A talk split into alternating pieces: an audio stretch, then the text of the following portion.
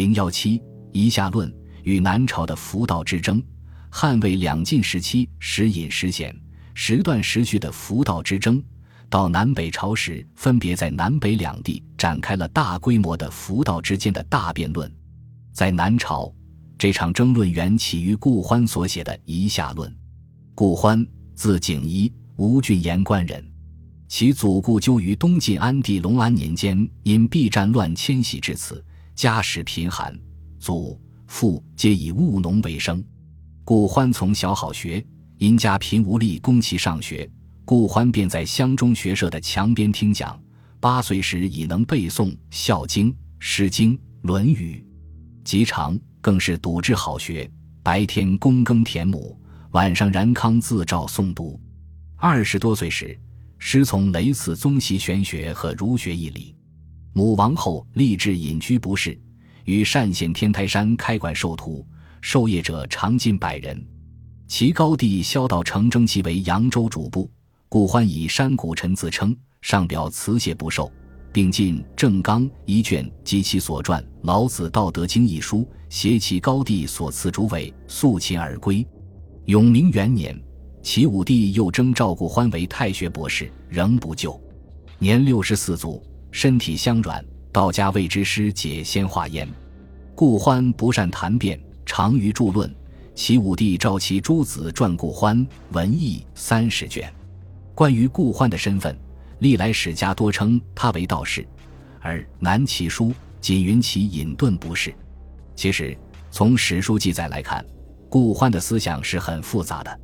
他自幼极习儒家经籍，从齐武帝欲征召。其为太学博士一事，可见顾欢的儒学修养甚高。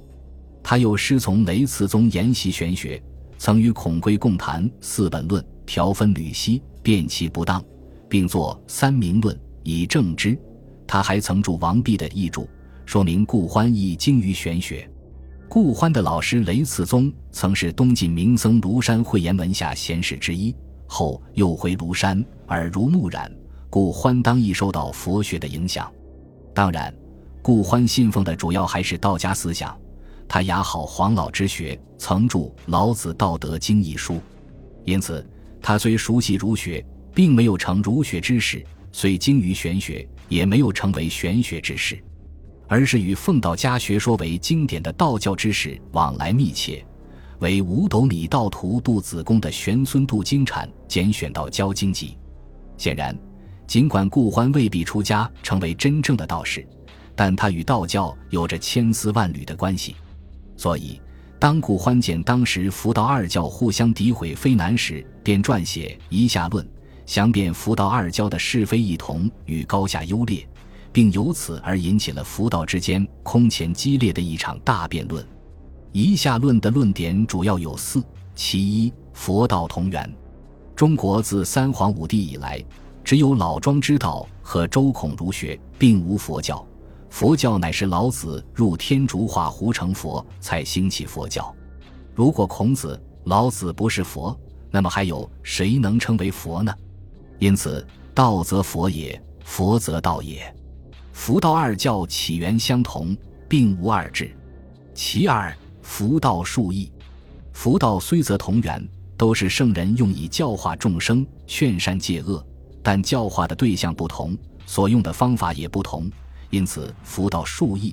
道教教化的华夏之人，华夏风俗是民风淳朴，遵行礼教，谦让温良，所以圣人以道教养生先化之术，精微质朴之道，使华夏之人全行守礼，自然无为，止于至善。佛教教化的是西戎群夷，容易风俗是胡服鸟语，蛮荒无闻，人性凶恶。所以，圣人教以佛教的涅槃灭度之术，勇猛破恶。佛是破恶之方，道是兴善之术。兴善则自然为高，破恶则勇猛精进。以下之人性有差异，佛道之术也不一样。其三，佛道之用不能相混。佛道虽然都是教化众生的，但以下之人性有别，不能相互混用。其理如同舟。车虽然都是载人致远的交通工具，但舟只能航行于江河之中，车只能行于陆地之上，两者无法更换。虽舟车均于致远而有川路之节，佛道其乎达化而有夷夏之别。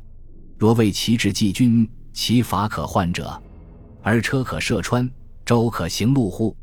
因此，佛道二教各出鄙俗，自相凌解，绝不应将出自戎夷之地的佛教用于教化华夏之邦。其四，涉华孝仪，亦将安取？既然佛道之用不同，那么中国人就不应该信仰佛教，因为佛教倡导的剃发旷衣、毁貌异性、弃绝妻子、断绝宗祠的行为，完全违背了华夏的传统礼仪。是背礼犯顺，涉华孝仪，亦将安取？那些无知的克贤沙门、守株道士之间互相争论不休，而恰恰没有搞清楚佛道二教本同俗异的道理。佛道二教的优劣高低，乃是不辩自明、显而易见的。顾欢的《一下论》将佛教贬为夷狄之教，加之使用了诸如“狐蹲狗屦”一类近乎谩骂的刻薄词语，侮辱佛教，因此。一下论一问世，便招来了佛教徒的强烈反击。司徒元粲首先化名道人通公，著论反驳。元粲的文章从三个方面反驳了顾欢的观点：其一，佛祖释迦牟尼的诞生早于老子，并非老子入西域教化后才有佛教，老子画胡一说毫无根据；其二，孔子、老子、释迦建立的教理完全不同。孔老以治世为本，而世事强调以出世为宗，二者之道不同，根本就谈不上同源异俗。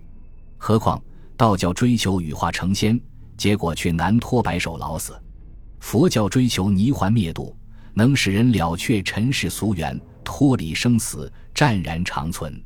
若以此论优劣高低，则显然是佛优于道。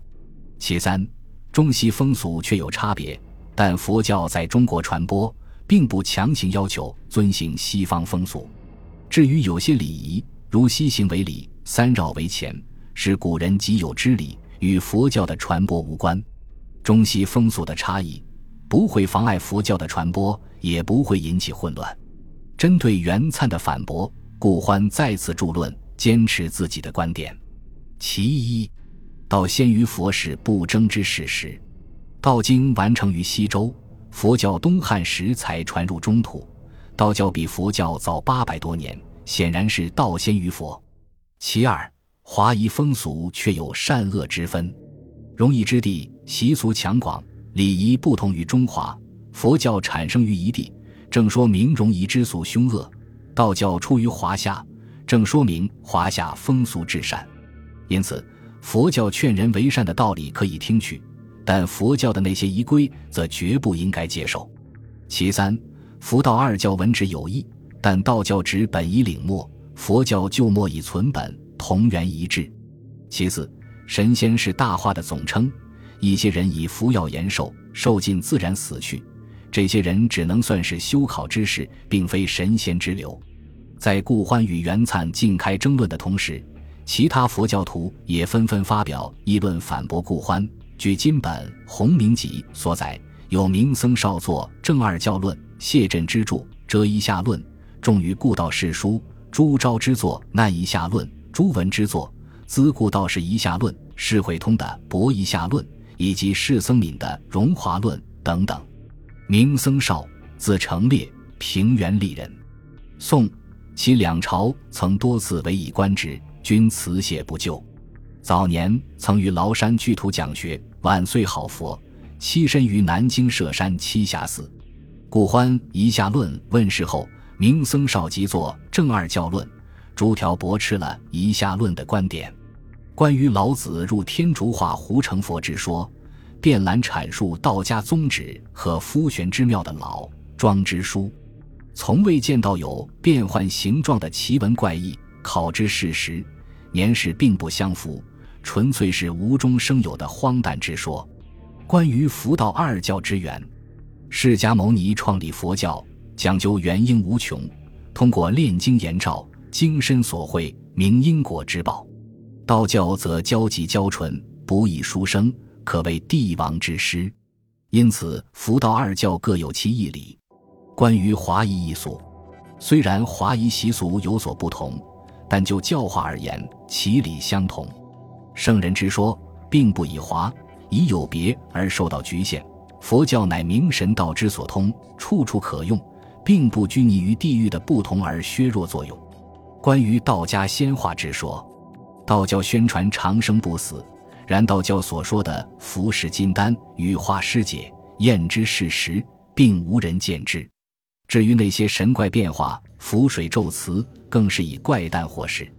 据此，明僧少得出结论：佛道二教可以兼有所得。道教的真谛并不在于神话无方、济世不死，而是修身治国、绝气贵上、好气养和。就经世治国而言，孔老学说已达到了极高的境界。佛教弘扬的是尽照穷源、明彻人生因果。因此，二教的区别在于佛明其宗，老全其生，守生者必，明宗者通。从上可见。明僧少在声称佛教高于道教的前提下，仍强调佛道二教可以兼取，如道是三家应该并重。谢振之生卒年及生平事迹均不得考。故欢《遗下论》出谢振之作《折遗下论》，重于故道世书博之。其论点主要有二：其一，佛优于道，道经简优，学道者难以钻研领会，深究其理。道法以无我为真实，服食丹药养生，难以长生不死。恐老主张以全行守四，恩结六亲，舍生养性，虽为尽美，难称尽善。